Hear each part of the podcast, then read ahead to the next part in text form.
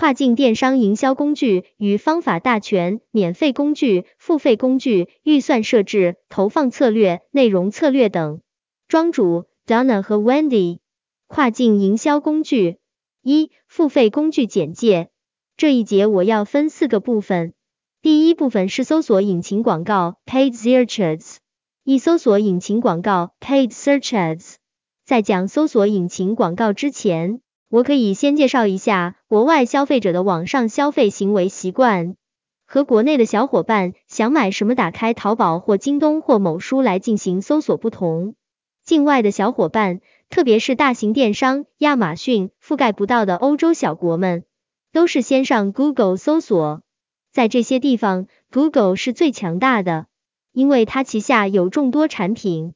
作为电商，个人最先应该研究清楚 Google 广告功能，非常强大。我们公司大部分的收益都来自 Google 产品，近几年才拓展到其他广告形式。我是用丹麦语搜小孩鞋，因为我先前在 Boost 网站上买过，所以他们互相之间会有数据交换，从而知道我的偏好。我搜索出来的可能和你搜出来的不一样。当然，我每次进站都点不要 cookies，这只是个人喜好，不喜给个人数据。虽然我知道大数据只是算个概率和比例，但是还是比较在意个人数据安全。题外话，当欧洲这边开始必须要求网站跳出 cookies 选择及个人隐私数据通告时，我们网站的点击率下降了两个点。所以仅仅就这一个因素，就足以影响很大。再比如，苹果手机近期 ISO 十四的升级，会导致很多 Pixel Tracking 失灵。这一点等下讲 Facebook 的时候会讲到，广告主因此受损严重。但是对于保护消费者隐私，确实是很赞的。如果我搜男生耳环，出来的情况又不一样了。我们的产品出现在了这里，但是我发现不是由 Google 提供的搜索。而是欧洲一家产品展示公司 Product Caster，我猜测是 Google 的合作方。如果有朋友对此感兴趣，可以私下来问我，我去咨询我们同事。所以说 Google 广告的水很深。我自己现在主要负责 marketing 市场营销项目，具体的操作是专门有负责 Google 的同事来操作。但是我觉得最重要的就是关键词以及受众选择。以我曾经负责过的一个男生吊坠耳环项目为例，在项目开始之初，我就和我们负责 Google 的同事来讨论，该受众消费群体最普遍用哪些关键词。他花了三天时间给我出了个报告，罗列我们销售国家里相关潜在消费者在购买相关耳环时使用最频繁的关键词是什么，最可能点击广告的关键词是什么。云友阿扎。我发现 Google 会给我推我经常看官网的一些品牌的广告。庄主 Donna，是的，这就是 Google 的算法推荐。根据不同的人的浏览记录会有不同的推荐，但是关键词搜索对于搜索广告来讲是很重要的。使用最频繁的关键词，我们会放在电商相关页面的介绍里进行 SEO，免费搜索引擎优化最可能转化的关键词。我们会进一步调查 CPC 价格，以进行竞价管理。庄主 Wendy，这个数据来源怎么获得？YouTube，我记得后台自己就可以调出来，点击关键词。淘宝是生意参谋，但一般店没有权限，大店有。庄主 Donna，有专门的 Keyword 调研工具。广告推荐算法如果展开来说，可以写一本书。我这里就讲最基本层面的概念，但是也有专门的搜索引擎 keyword 工具，当然来 Google Ads 也会给你推荐关键词的。我同事会调研好关键词，设置好搜索点击广告，这个过程并不是一次性的，比如竞价系统就是动态的，而且有的时候适合别人的关键词不一定适合我们，或者说对我们的转化率并不高。一般来说，我们同事每周、每月都会进行复盘和调整，而且竞价并不是越高越好。搜索引擎也是想可持续发展的，所以广告质量以及相关性也是至关重要的。而且我们同事也会在 SEO 上下功夫，但是这属于免费的范畴了。云友 Midori，现在这种千人千面已经很普遍了。现在不仅仅是搜索引擎，就是中国比较火的社交软件都会这一套的，比如抖音、小红书等，专门推荐浏览者习惯浏览的内容。市名 Zhen January，关键词就像是个性定制的数据库，对于浏览者而言带来更契合的资讯，对广告主而言更能把握精准用户。庄主 Donna。搜索引擎里还有 Bing 和 Yahoo 等等，选择什么搜索引擎广告和你的目标销售国家有关，可以先调查一下你想销售的国家或地区用哪个搜索引擎最多。比如说，先前我们领导让我简单调查一个新的搜索引擎，估计是有人推销给他的，然后我一调查，嗯，受众是挺多的，但是大多是在马来西亚、土耳其等地方。都不是我们的销售地点，所以领导得知之后立马给否定了。比如韩国本身就有个专门的韩语搜索叫 Naver，云友 Midori，这些关键词对做生意有什么影响呢？大致意思是在自己的网页设置关键词，大家用搜索引擎搜索的时候，就有概率点开你们的网页了吧？庄主 Donna，提高网站点击率。不过说实话，直接成交转化率还是广告效果最好，也有可能是比较容易评估转化效果，占据搜索结果前面。当你相关性越大，点击人数越多，排名越靠前。二、社交媒体广告 （Display Ads），这里罗列一下外国人主要使用的社交媒体：Facebook、FB 海外版人人、微信、Instagram 网红聚集地。Twitter 海外微博，Reddit 海外版豆瓣或知乎，YouTube 隶属于 Google 旗下海外版优酷，Pinterest 美图集，很多人会在上面找时尚搭配灵感，TikTok 短视频，Snapchat 短视频，Quora 海外版知乎，LinkedIn 求职社交网站，但是也很适合 B to B 找客户。我们公司几乎用过以上所有平台的付费广告，但是效果最好的是 FB，能够贡献百分之十左右的利润，贩卖利润减去广告费用。我想理由如下：一，FB 拥有最多的活跃用户和流量，有点像海外版的微信，外国人几乎天天上，而且 FB 可以精准的知道你的生日、朋友、伴侣。同学等一切社交网络，但是去年和今年海外版抖音的用户使用时长第一次超过了 FB，还引起不少热议。不过 FB 也有竞品在做，二算法能力强大，FB 数据监控工具 Pixel 几乎遍布欧洲所有电商的代码里，也就是说他们能够互相交换用户数据，给用户以最佳的推荐。给广告主以最佳的收益率。最近我看过一个 Media Buyer 线上广告买手的视频，说 FB 的 AI 算法已经可以打败一个四年工作经验的买手。三 FB 的强大还在于他们广告位的分布很广泛，这个也很关键。由于下一部分我会详细介绍 Facebook Ads，所以这里先不多做介绍。云友 Midori。我平时在用 Pinterest 搜索的时，感觉它特别懂我。我才输入一个单词，它下面就有好多相关词汇推荐。但是它新出的图片识别功能特别不好用。但像最近很火的 Shine，我天天在 Pinterest 上看到它的产品。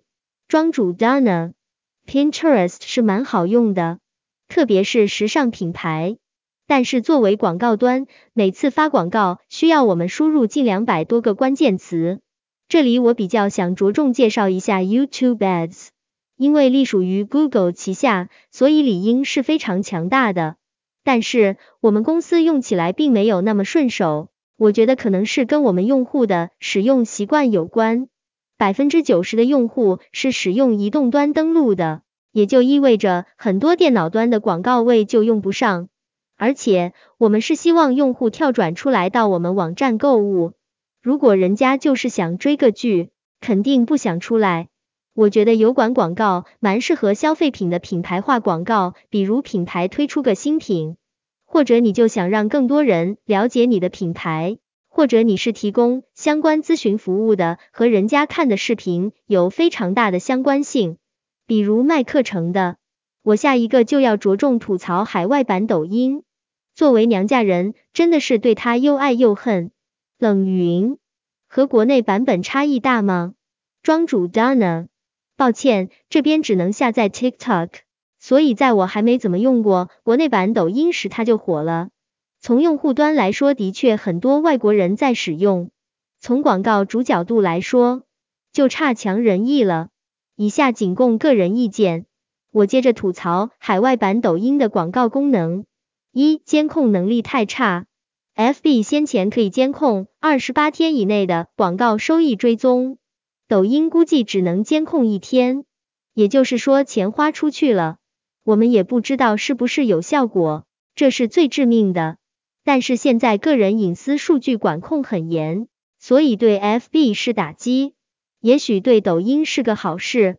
二，用户数据太少了，虽然现在用抖音的人数越来越多，但是想为广告主提供更精准的客户定位。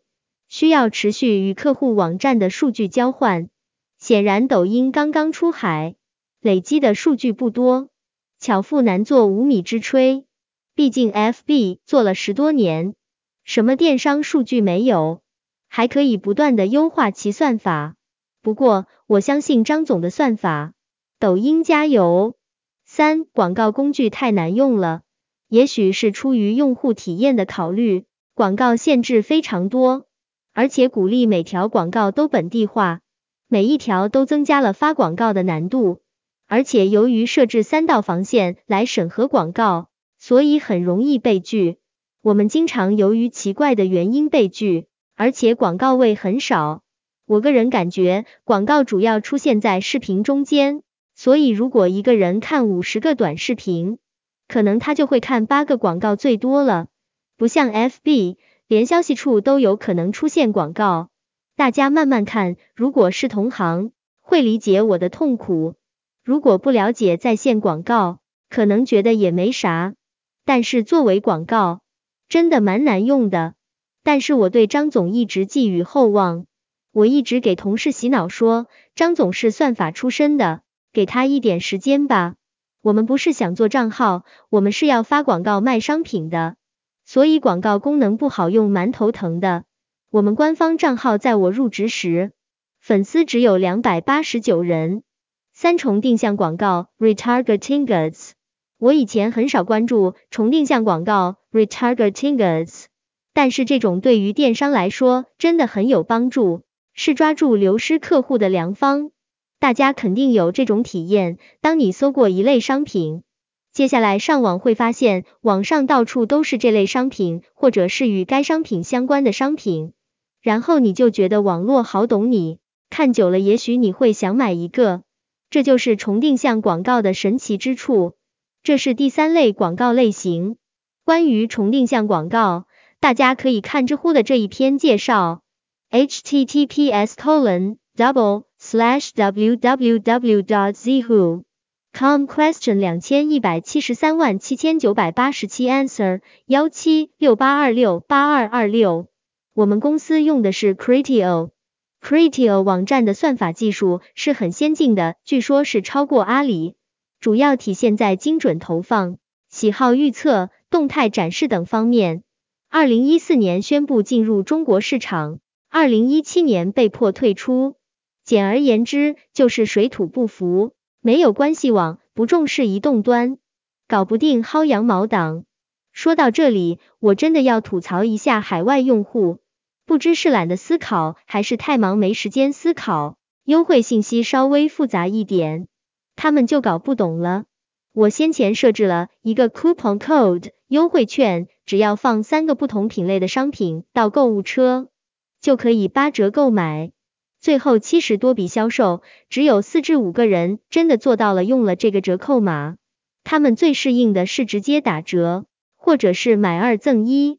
所以不要轻易点开广告，不然漫天遍地都是广告。如果是有跨境电商的，一定要考察外国人的消费习惯，毕竟和我们中国人真的蛮不一样的。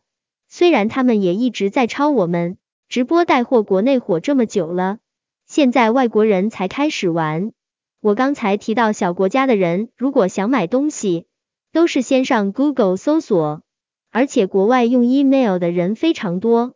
云友市民 zhen，就像是我们在运用一个平台的时候，也要兼顾平台机制去布局内容一样。云友 noon。为什么直播带货先从中国火起来呢？庄主 Dana，因为大的平台反应速度慢，如果不是抖音火了，FB 估计也不会做小视频。最近密切关注 Taobao Live 做起来了，马上跟进。四联盟营销广告 Affiliate Ads 付费软文 Advertorial。关于联盟广告，我个人认为可能是有点像淘宝客。简而言之，就是用流量变现。我们直接用联盟广告的比较少，因为比较在意品牌形象，基本上找知名的网红来宣传返用，这样可以控制效果，也可以直接追踪。就是通过网红的社交网络账号来进行广告，这个在等下讲社交媒体广告时会详细说。付费软文，我们现在做的方式也是投放知名电子杂志。然后再通过社交媒体广告来推广这篇软文，并设置购买链接。Wendy 对软文方面有更多了解。云友 Bill，既然是跨境电商，广告用的是当地的语言吗？在吸引客群上，如何与本土化的商家竞争呢？毕竟本地人可能会对本土的消费习惯和潮流更加的了解。庄主 Dana，没错，最好是广告本地化。起码语言本地化，欧洲毕竟语种比较多。二、免费工具，庄主 Wendy，我来继续讲免费营销工具。我是自己自创的小品牌，没有营销预算，所以都是做的自媒体营销零付费。因为我之前在国内也是做品牌营销出身的，所以理解快一点。先用主流 APP，INS 比较好用的一点是图片极感很强。而且可以加入产品链接，当然不是每个 INS 都可以加入产品链接，需要成为商业号申请通过。加入链接后可以直接链接到官网，这里 INS 有合作了几个官网建站平台，我推荐用 Shopify 建站，因为他们可以兼容很多媒体号。我一开始创业一直纠结用什么平台做独立站，开始想自己花钱做个网站。因为之前有过国内创业经验，发现买来的网站模板不好用，但是成本比较高，需要五万起，最后选了 Shopify，这个是中外客服都有，有微信公众号客服会比较好用。Shopify 和 TikTok 也是可以互通的，挺多人用。其实抽用和自己建网站维护费用差不多。INS 经常会更新版本。要及时更新，会出现很多新功能。庄主 Wendy，这个指南推荐大家关注下，有利于品牌展示类目。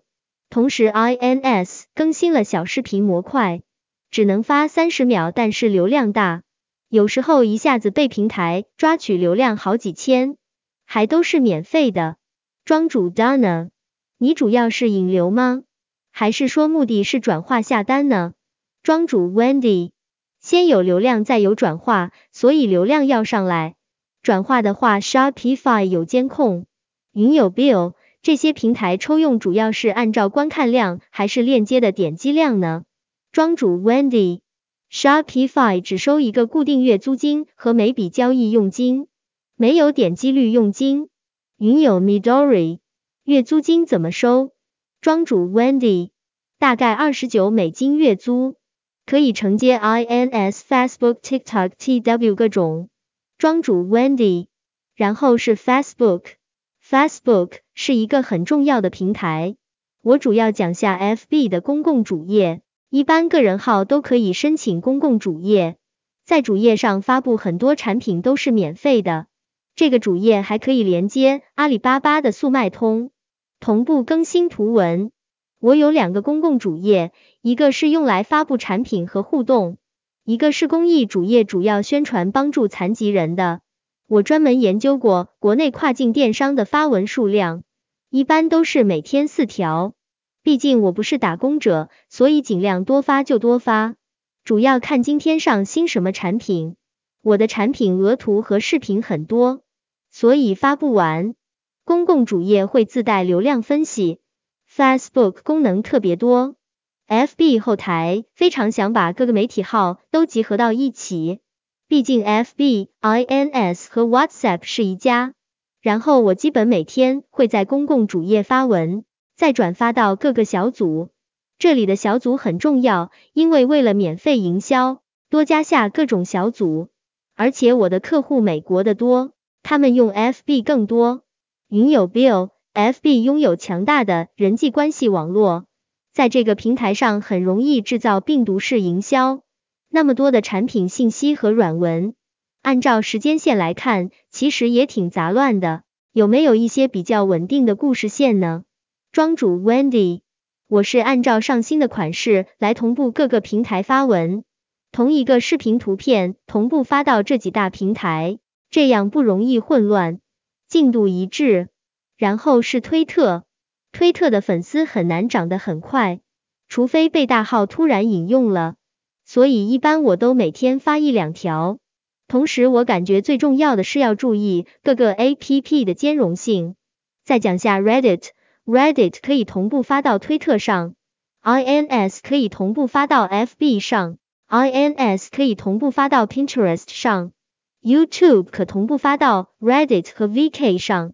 Reddit 很类似国内的知乎，帖子多；TikTok 比较独立，但是可以加入独立站链接，传闻要和 Shopify 合作加入购物车，所以挺重要的。海外 TikTok 很奇怪。